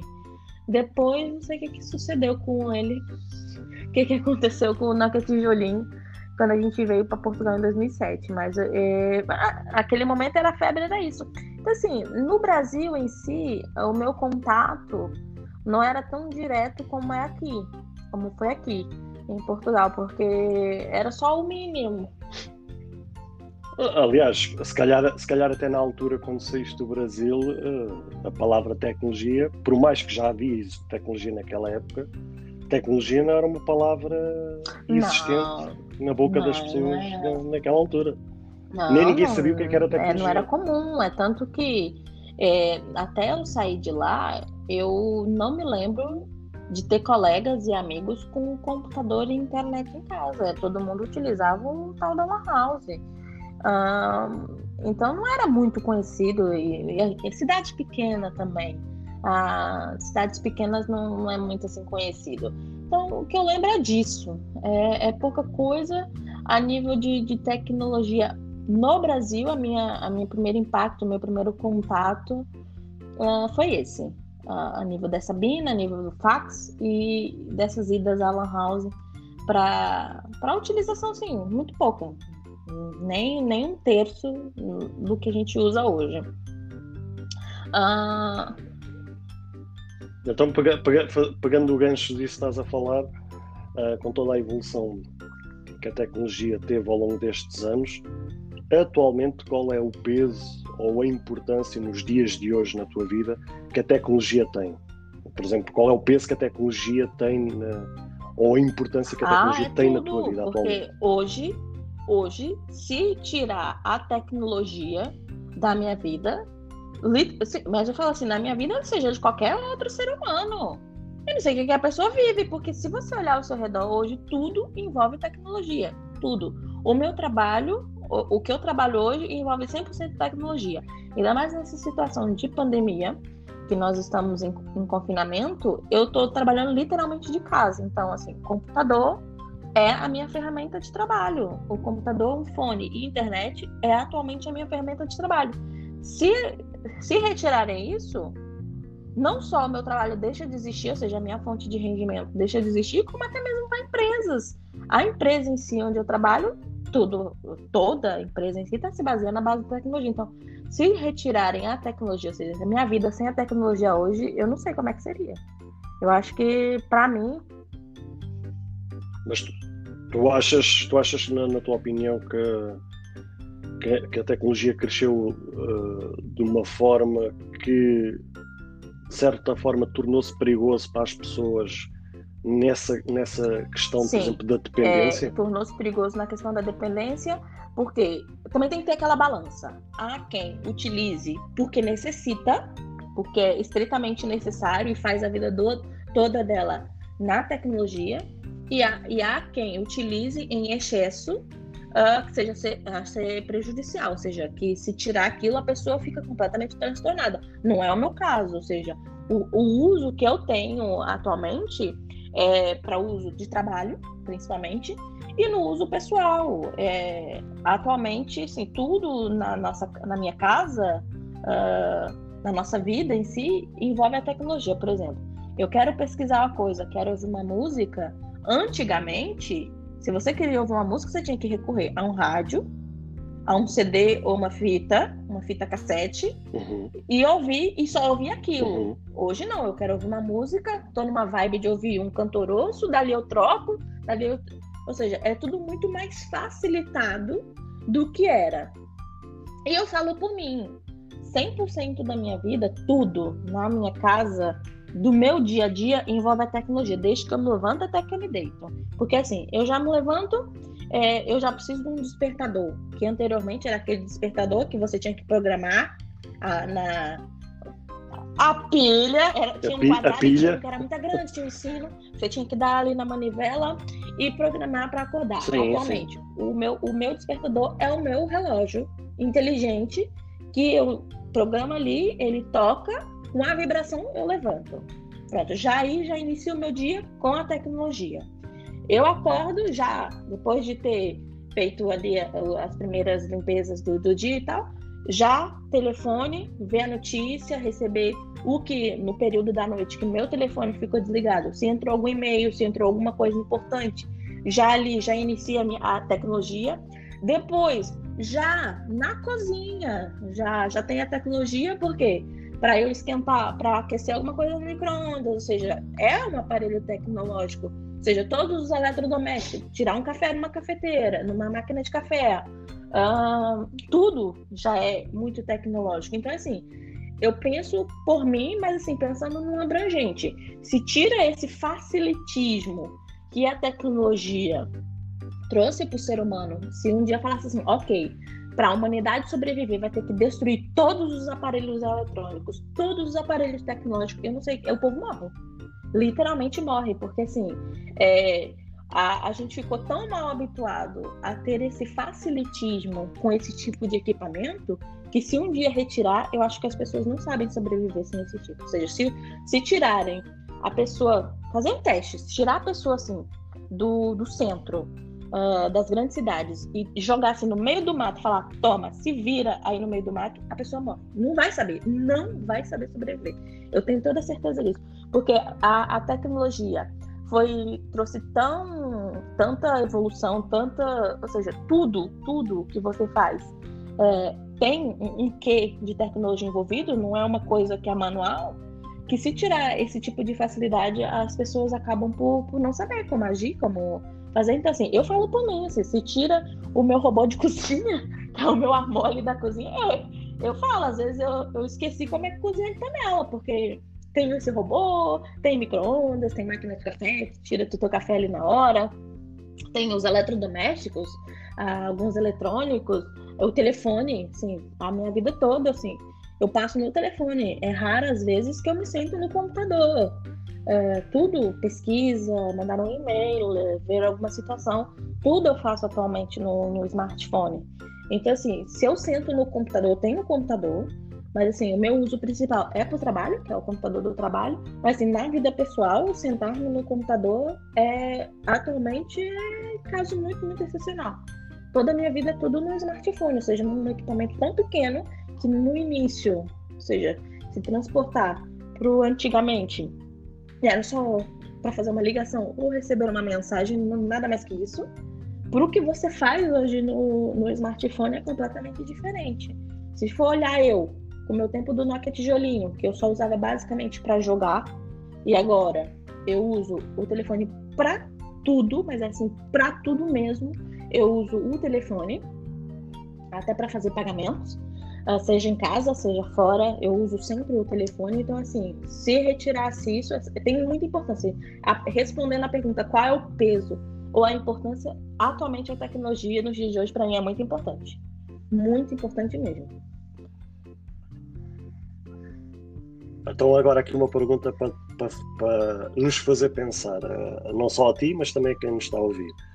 Uh, se te dessem a escolher entre os dias de hoje, com toda a tecnologia, com toda a dependência que a gente tem da tecnologia, ou escolheres entre não ter tecnologia, mas teres uma vida mais considerado saudável, porque não tens essa dependência, és mais livre, hum, tens mais, entre aspas, paz de espírito. Se te dessem uh, a escolher e, e disso uh, acontecesse a sobrevivência da tua vida, qual é que tu, qual era o É uma pergunta muito difícil de responder. Muito difícil. É...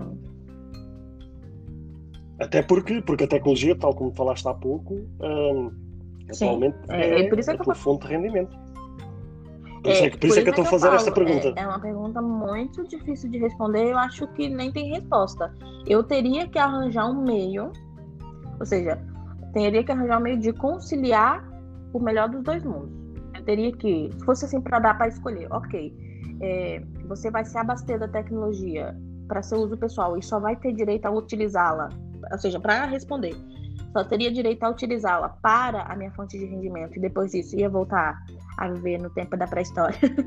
uh, se calhar eu tinha, que, eu tinha que conciliar esses dois, ou seja, uhum. se fosse para ser muito restritivo, se chegassem ao pé de mim e falassem assim, Fabrícia, é o seguinte, você vai ter que escolher ou isso ou isso, eu ia dar uma contraproposta, eu ia dar uma terceira opção. Ok, eu aceito, posso voltar a viver é, no tempo sem a tecnologia, mas com a condicionante de que oito horas do meu dia eu poderia ter acesso, mas é só para o trabalho. Depois ali desliguei e volto. É, porque se for para escolher uma só, na, atualmente é impossível. É uma pergunta, é uma opção muito difícil de tomar.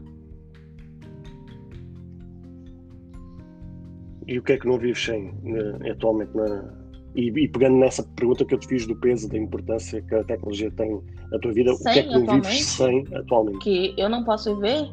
É assim, para mim o primordial é um telefone com Sim. internet, um fone, um fone de ouvido, ou não, uhum. independentemente.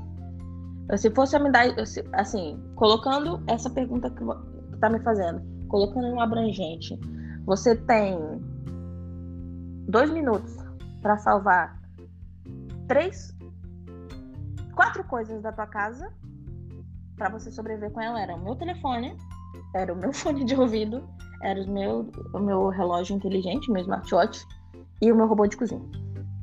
Se me falasse assim, você tem um minuto para tirar três, quatro coisas da tua casa e você vai viver só com eles, era isso. Porque assim, agora para explicar o porquê disso.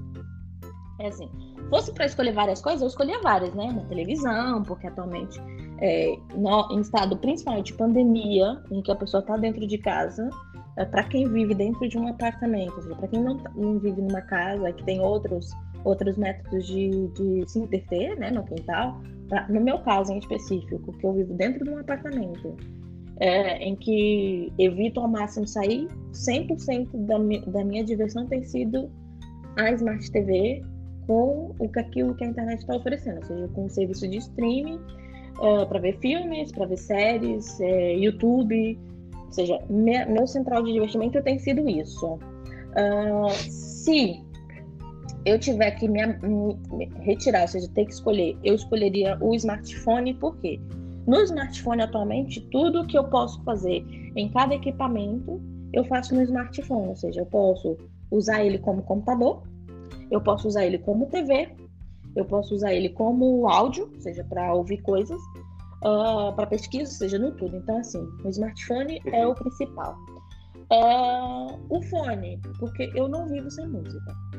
Eu, não, eu sou uma pessoa que adoro música. A música tá no meu, meu dia a dia o tempo inteiro. Música, podcast, tudo. Tudo que for, mas mais a música. Então, assim, o fone é para ouvir a música, ou seja, porque nem todo mundo é obrigado a ouvir o que eu estou ouvindo, então por isso é que inventaram os fones para isso. Então, o fone e o relógio, porque tem sido não um objeto de, de luxo, mas tem se tornado um equipamento mais a nível uh, para controle de saúde. Uh, o, o meu relógio, o que eu uso basicamente é para controlar sono, para controlar é, exercício, vida ativa, ou seja, eu uso mais para essa vertente. Ou, ou, ou eu uso sim para notificações, porque no trabalho que a gente fica ali computador o dia inteiro, não é, não é para ficar de 5 em 5 segundos olhando para o telefone para ver se alguém entrou uma mensagem ou entrou um e-mail importante. Então, o smartphone tem sido essencial para isso, mas principalmente para a gente ficar um pouco de olho na saúde como é que está sendo sua vida de sono, sua vida de, de, de exercício. É, por exemplo, eu vivo uma vida é, em matrimônio. Então, assim, para despertar, muitas vezes eu tenho que despertar mais cedo, porque eu tenho que despachar uma criança para a escola. Então, se eu coloco o telefone a tocar, vai tocar o altos dela, vai acordar todo mundo da casa. Então, ter o, smart, o smartwatch é, é imprescindível, porque não preciso acordar o meu companheiro por conta disso. Então, é, e o robô de cozinha é porque, querendo ou não, ou seja, foi um equipamento que foi inventado para facilitar a vida da dona de casa barra mãe. Então, não vive sem meu robô de cozinha também. Então, seria esses quatro, esses quatro aparelhos se dessem a salvar, eu, eu não retiraria. Ou seja, são quatro equipamentos que eu não conseguiria é, me desfazer se tivesse que escolher. Então, tu, pegando então na, nisso que agora acabaste de falar, olhando para a tecnologia e sabendo de todos os perigos e de, do lado negro, do lado do prejuízo que a tecnologia também traz à nossa vida, achas que, na tua opinião, a tecnologia é mais favorável ou é mais desfavorável à nossa vida, olhando na tecnologia num contexto geral, seja na tua vida, seja na sociedade, seja é assim, de uma forma global, olhando para o mundo? potencial para ser extremamente favorável, mas também tem que ter o balanço das pessoas que estão utilizando, que estão a utilizar, entende? Assim, no meu caso, eu, o meu uso é muito comum, é, é pesquisa, rede social, imã, um pouco mais. Há quem use isso também por mal, né? Então, tem, tem os dois lados, ou seja, a, a balança tem os dois lados. Pesa o lado positivo, mas também pesa o lado negativo da, da situação. E, então, o lado positivo, eu acho, na minha opinião, uma mera mortal nessa, nessa história, eu acho que, que tem um lado, um peso positivo, porque assim, muito das pessoas, ou seja, até mesmo de empresas, e seja pequena, grande empresa, tudo, tudo tem se envolvido na parte da, da tecnologia, qualquer coisa hoje, ou seja, não há nada, não há nada atualmente que não tenha envolvimento com tecnologia. Falo, falo com certeza que não há nada até mesmo o senhor agricultor ali, alguma vez vai ter que usar um trator para arar sua terra, então já aí já envolve a tecnologia. Uh, então, eu acho que não há nada atualmente que, que, não, que não envolva a tecnologia. Então, assim, o lado positivo pesa mais do que o lado negativo, mas os dois andam sempre ali de mão dadas.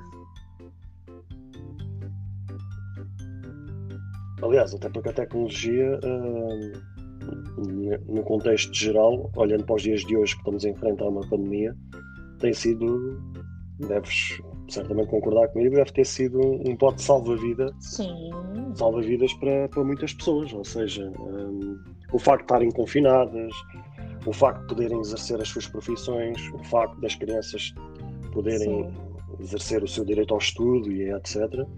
Uh, a tecnologia acabou por ser um bote salva-vidas até para, para muita gente, o que tem-se revelado mais favorável uh, do que desfavorável, então.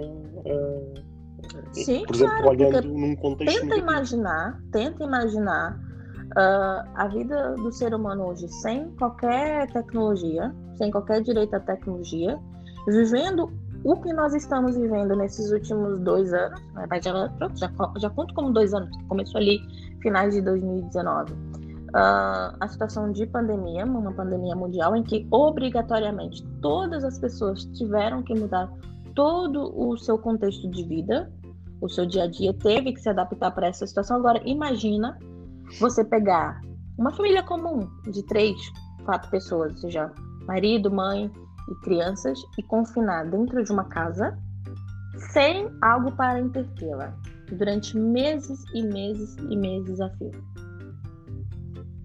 Seria, ou seja, é, con é, condenar, é condenar as pessoas, ou seja, já há, ou seja, já há casos de pessoas que mesmo com acesso a isso tudo já já afetou a nível psicológico das pessoas a saúde. Agora imagina sem isso, seria muito pior é, seria muito pior, porque para as crianças, é, eu acho que as crianças, nesse caso, é as que mais sofrem, porque, querendo ou não, é, obrigam, assim, sofrem porque estão longe dos amigos, e, querendo ou não, é, obrigam elas a, a ficarem confinadas só à internet e, e telefone, e eu acho que é extremamente prejudicial.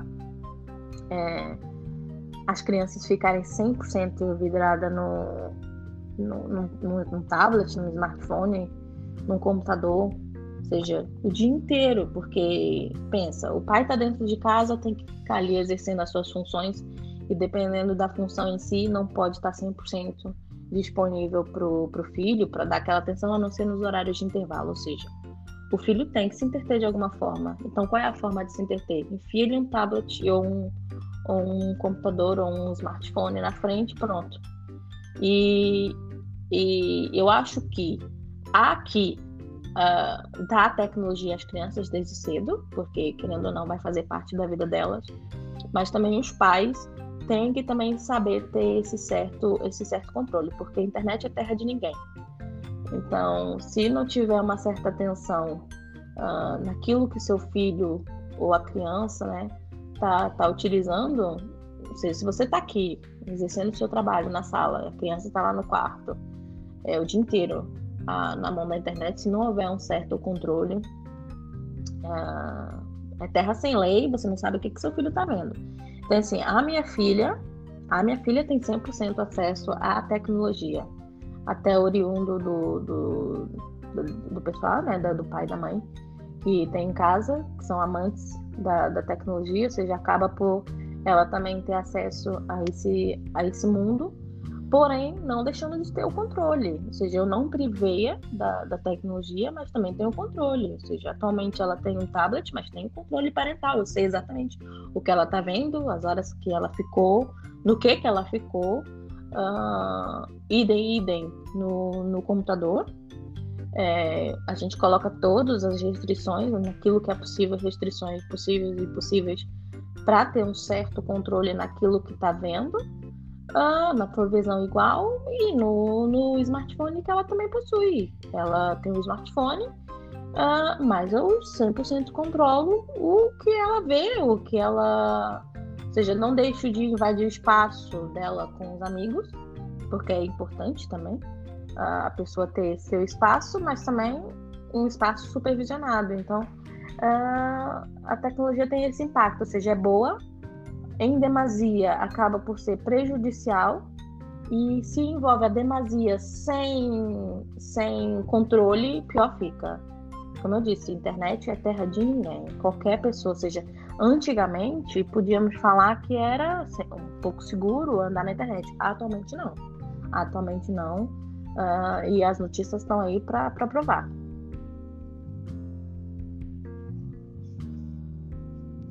Então, tu, tu achas, agora que já estamos nos aproximar perto do fim desta conversa, tu achas que a sociedade num todo tem abusado demasiado de, de, desses benefícios que a tecnologia nos permite? Uh, e tu que és mãe, uh, achas que tem abusado ao ponto de passar toda a sua responsabilidade parental para a tecnologia, fazer o, o seu trabalho como pais e, e, e, as crianças ficarem à mercê de toda a tecnologia e, e daí o que puder sim, vier daí, sim. seja positivo 100%. ou seja negativo. Uh, há pessoas, há pessoas que perderam completamente o controle e que tornou, ou seja, fez para o filho um tablet ou um televisor o seu pai e sua mãe, basicamente. Uh, eu já vi casos, já vi casos de a tecnologia ter afetado de tal forma, ou seja, a criança já ter nascido e enfiado logo e toma, ou seja, o pai não quer perder tempo, toma lá, vai se entreter, vai ver um vídeo. Uh, ah, toma, vai ver um, um, um desenho. E a criança tornar de tal forma codependente da, da internet que eu já vi casos de quando resolveram tirar, ou seja, tiraram mesmo, a, criança se tornou agressiva, violenta, ou seja, se transformou porque ficou, ou seja, só sabia ver aquilo, ou seja, o único referencial que tinha é só aquilo,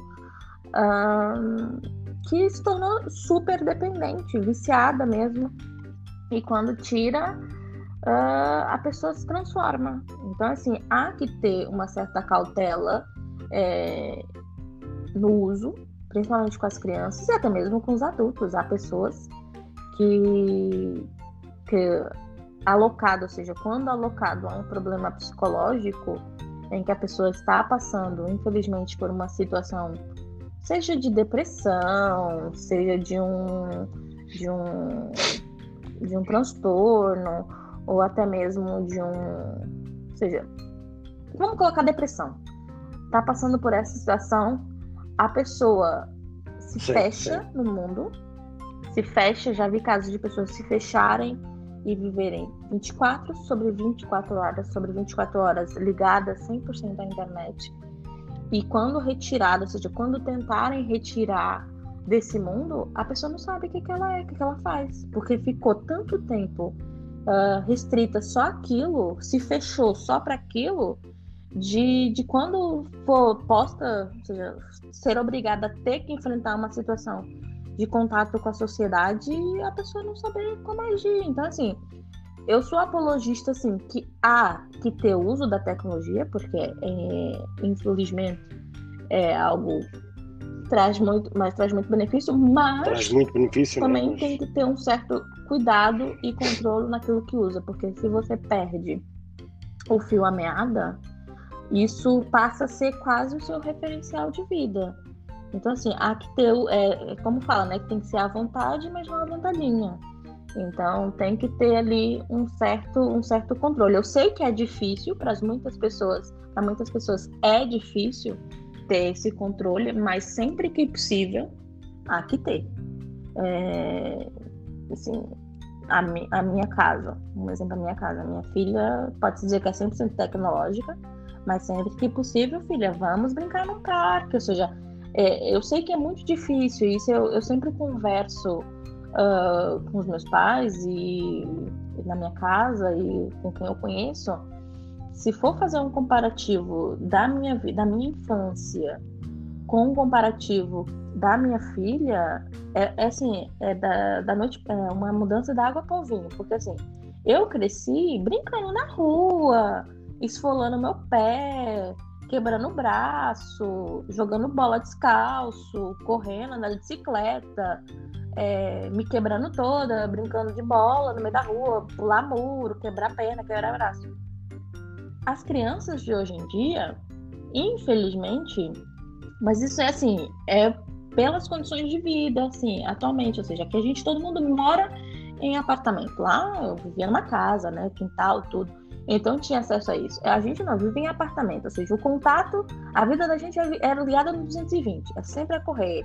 É trabalho, é trabalho em casa, tudo, ou seja, não tem aquela paragem tipo agora vou descansar. As crianças entram na escola super cedo e saem à noite. Então, uh, a oportunidade que tem, pouca que seja, é, eu tento ao máximo que ela viva. Por exemplo, vai brincar, tem um primo menor, vai brincar com o seu primo, vão brincar, tipo de brincar de carrinho, brincar de bola. Vão para casa dos meus pais. Tem, meus pais moram num duplex, tem uma parte lá em cima que montaram lá uma espécie de uma casinha de brinquedos. Que quando eles vão para lá, faço questão que tenham esse, esse tempo de dela, por mais que a diferença de idade seja muito grande entre eles, ela tem 10, quase 11, ele tem 4, a diferença é muito grande, mas se for possível encontrar um método de brincadeira que eles possam, assim, é, brincar dessa forma, eu sou apta, porque é aquele período que a pessoa não está confinada a um telefone, né? Então, sempre que possível, acho que convém, uh, principalmente para as crianças, tirar um pouco desse mundo da tecnologia, justamente por isso, para não virarem uns codependentes só daquilo e quando tirar aquilo não sabe o que, que há de fazer. Então, assim, há que ter, sim, o seu uso, sim, com moderação, uh, porque acaba por ser importante, mas também tem que ter aquele peso. Então, há que ter esse controle. Então, para fechar, para fechar esta conversa, uma última pergunta. Qual é a criação, ou até mesmo uma evolução, neste caso se já existir, a nível no tecnológico futuro. que gostarias que acontecesse? Assim, eu vou basear naquilo que eu uso. Como eu disse anteriormente, tirando Pode ser uma criação ou, ou, uma evolução daquilo que já tens. Ou seja, o que então, é que tu assim, gostarias então, mesmo a nível tecnológico no, que acontecesse? Uma criação barra evolução. Os dois estão andando, estão andando de mão dadas. Por quê? Foi aquilo que eu te falei. Se fosse para eu salvar quatro coisas, uma coisa seria eletrodoméstico, que é aquilo que eu falei, e três coisas que se reparou que eu falei foi fone, telefone e o smartwatch. Se houvesse, eu sei que já há protótipos desse gênero, mas se houvesse assim final, seria uma coisa que independente do valor, eu iria fazer todos os possíveis para adquirir, era juntar os três equipamentos que eu ditei num só. Um exemplo. Vamos supor que fosse em formato de pulseira, em formato de anel, em formato de relógio, whatever. Chamasse o que fosse. Mas, por exemplo, do telefone, eu conseguisse espelhar uma tela do, te... ou seja, do smartwatch, um exemplo. Tenho meu relógio, tô com ele no meu pulso. Se eu pudesse espelhar, seja em qualquer superfície, numa mesa, no meu pulso, ou no ar, a tela do, do smartwatch, do, do smartphone, perdão, ver aquilo, depois fechar, dali eu apertar qualquer outro, outro botão que tivesse um método de o som ser transmitido automaticamente para o meu ouvido sem depender do fone, para mim acho que era o máximo. Ou seja, juntar as três coisas num único equipamento. Para mim acho que seria uma criação muito boa, ou seja, não ter, ou seja, porque atualmente para você sair de casa você tem que sair com o relógio no pulso, o fone de ouvido no bolso e o telefone na mão. Ou seja, se eu pudesse sair só com o relógio e ter essas três coisas no seu relógio, para mim era o ideal. Fala-se fala atualmente que empresas como a Apple ou como a Google estão para lançar um, uns óculos que faz praticamente metade das coisas Sim, que eu falo assim, pode ser qualquer... qualquer coisa. Mas assim, que fosse, tipo, várias coisas com essa tecnologia não são óculos. Porque muita gente não quer usar óculos. Muita gente não quer estar com aquilo enfiado na cara. Mas, por exemplo, vamos supor que fosse um relógio, uma pulseira, um anel. Se tivesse. Ou seja, vamos pegar naqueles filmes. Vamos pensar num filme tipo o, o, Missão Impossível, que tem muito, envolve muita coisa tecnológica desse gênero, que eles mexem coisas no ar e abrem telas e faz um, de coisas desse gênero que tem no filme. coisa tecnológica, mas fosse em vários equipamentos de acordo com o uso da pessoa pudesse usar, ou seja, a quem quisesse o óculos, a quem quisesse usar em modo de relógio, as, as senhoras que queiram usar uma pulseira ou essa tecnologia está no anel, que seja, mas que conseguisse alocar o melhor dessas três situações num só dispositivo e em qualquer lugar onde você estivesse, você conseguisse projetar para uma superfície lisa, a tela do teu telefone está ali, digita o e-mail, reduz, volta. Eu acho que para mim seria assim a nível ideal e seria uma das coisas que possivelmente eu compraria.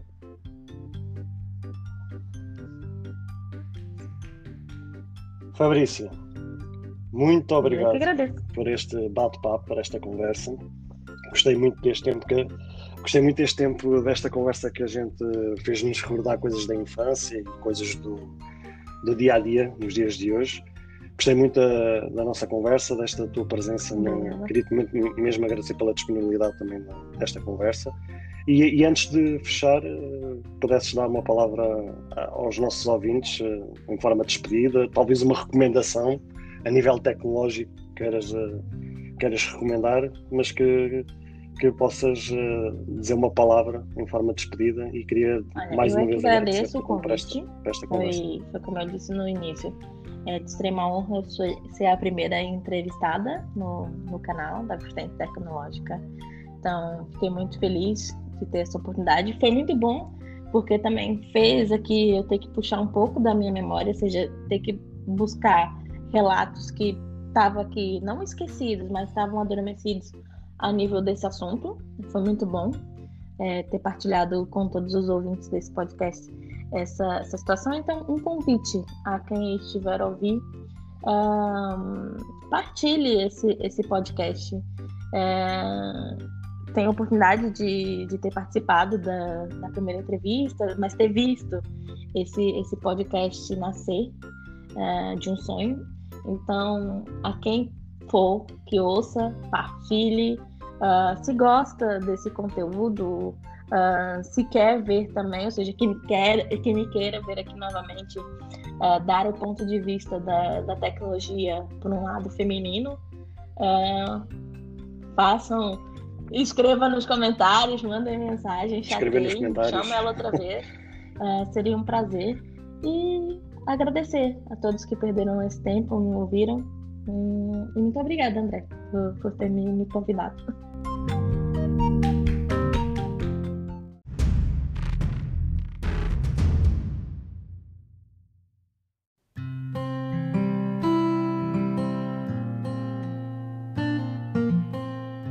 Bem, caros ouvintes, chegamos ao fim de mais um episódio. Espero que tenham gostado. Se gostaram deste episódio, passem na iTunes Store e avaliem este podcast. Ou se a vossa plataforma de podcast permitir fazer alguma avaliação, então peço que possam fazê-lo, para que seja recomendado nas pesquisas e chegue a mais pessoas. Se vocês quiserem ser apoiantes deste projeto isento e livre de tendências, Basta aceder ao link que está na descrição deste episódio. Caso tenham alguma dúvida ou queiram fazer alguma crítica, seja ela positiva ou negativa, ou até mesmo queiram sugerir algum tema para ser falado no futuro em algum episódio, todos os contactos estarão na descrição de cada episódio, incluindo este. Beijos e abraços e até a próxima semana.